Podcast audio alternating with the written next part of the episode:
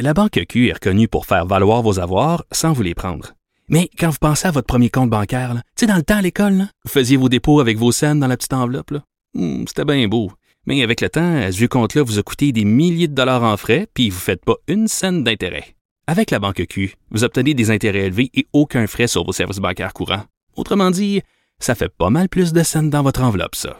Banque Q. Faites valoir vos avoirs. Visitez banqueq.ca pour en savoir plus. Martino. Même avec un masque, c'est impossible de le filtrer.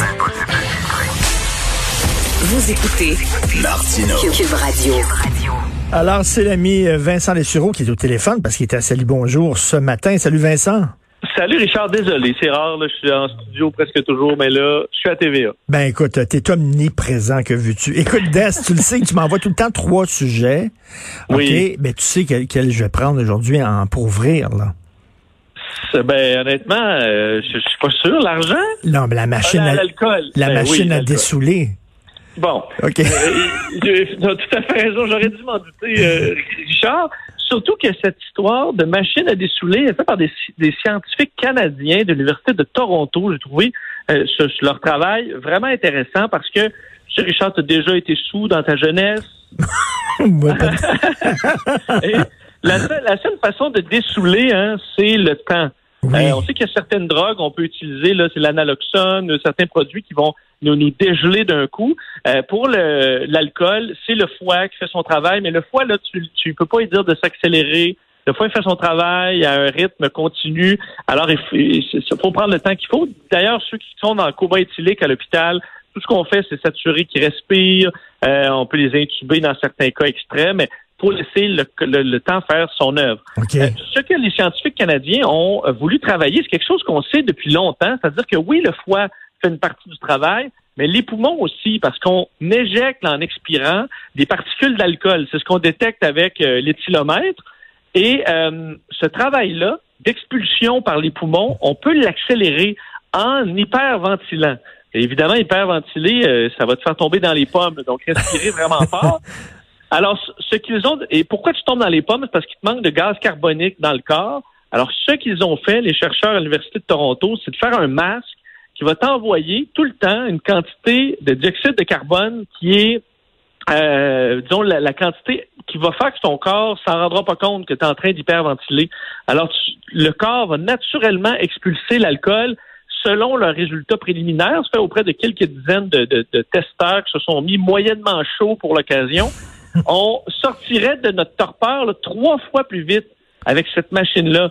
Euh, ce qui est quand même Ah, bon, non négligeable. Pour ceux qui sont là, mettons, tu as bu un peu trop, puis là, tu, tu, tu rentres à job, ou dans certains cas, ceux qui boivent trop et qui se ramassent Mais à ça, mais, l'hôpital. mais ça, attends, une ça, c'est pas pour là, les lendemains de veille. C'est pas ça. C'est pour dessouler, là.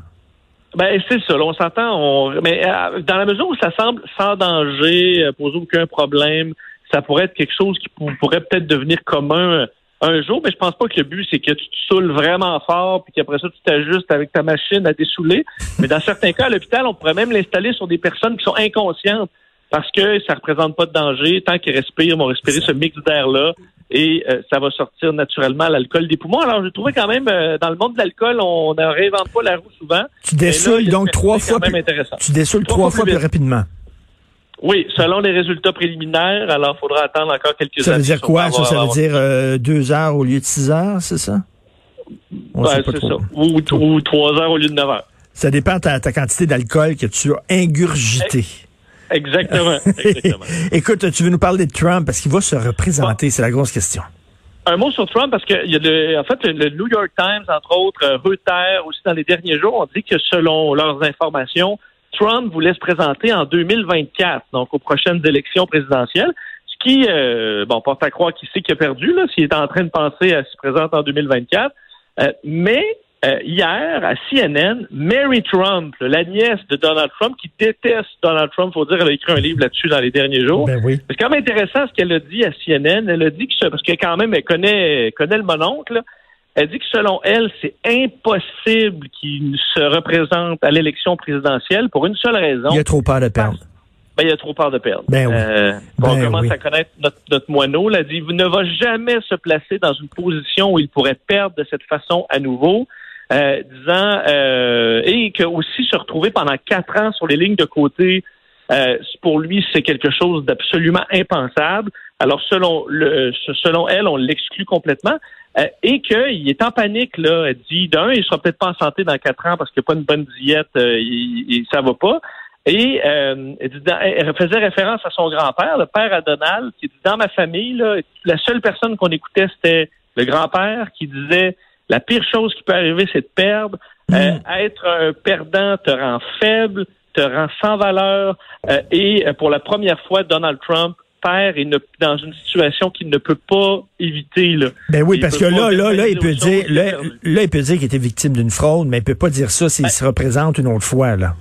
Exactement. D'ailleurs, euh, il y a une semaine, ça a passé un peu dans le beurre, j'ai trouvé cette histoire-là en raison de l'élection, là, mais le magazine New York euh, a parlé à plusieurs proches de Trump et une citation qui est, que j'ai trouvé spectaculaire, là, euh, dans deux citations de personnes qui travaillent avec, qui ont travaillé avec le président, dit de un, euh, il n'a plus d'argent, il a peur d'être arrêté, il a peur de se faire assassiner. Tout ça n'a pas été une belle expérience pour lui. Il aime faire visiter la Maison Blanche aux gens, mais le travail de président au jour le jour, c'est, hmm. euh, il n'aime pas ça. Et l'autre citation, là, il dit, il a peur, c'est la personne la plus insécure et la plus effrayée que j'ai jamais vue. Il a trop peur pour être président, il a trop peur pour exercer le pouvoir, il a trop peur de faire le travail. C'est pour ça qu'il qu'il vire fou. Euh, il se sabote lui-même constamment. Alors, la façon de s'en tirer un peu sans avoir l'air d'un perdant, ça va dire qu'il s'est fait voler l'élection. Alors, il sait très bien qu'il a perdu mais ça lui donne une porte de ben oui, non, non, ça, ça, ça, a de l'allure. Effectivement, ça colle au bonhomme. Et en terminant, qui dépense le plus dans une grande famille? Bon, là, je parle des enfants. Mettons, toi, c'est des frères et sœurs, Richard? Une sœur, c'est tout. Bon, OK. Ben, alors, les, familles de plus de trois enfants, euh, selon euh, une, euh, une, banque une banque en ligne, le Zopa, qui a fait une, petite étude en Grande-Bretagne sur les dépenses dans les familles, on découvre que l'enfant, mettons, tu prends une famille de trois enfants, tu as le premier-né, celui du milieu et le plus jeune. Celui qui dépense le plus et de loin serait toujours selon le, lequel, selon toi? Euh, celui du milieu. Ben, c'est exactement ça. Yes. Trois fois plus selon leurs chiffres que parce que le, plus vieux et on lui a appris certaines responsabilités à ce jeune, qui ben s'occuper de son. On aurait peut-être tendance à dire le plus jeune aussi parce qu'il a été dorloté, mais c'est pas ça. Il semble que ce soit le, celui du milieu, peut-être pour euh, ce qui a été négligé ou autre chose, mais eux ont trois fois plus tendance à surdépenser, entre autres à l'épicerie ou ailleurs, à, acheter de façon compulsive sur le web. Alors, si vous êtes l'enfant du milieu, surveillez vos dépenses. C'est-tu ton cas, toi? T'es-tu l'enfant du milieu? Moi, je suis fils, unique, alors euh, je suis à la fois le plus dépensier et le moins dépensier euh, de la famille. Merci beaucoup, Vincent. Bonne semaine. Bon week-end plutôt.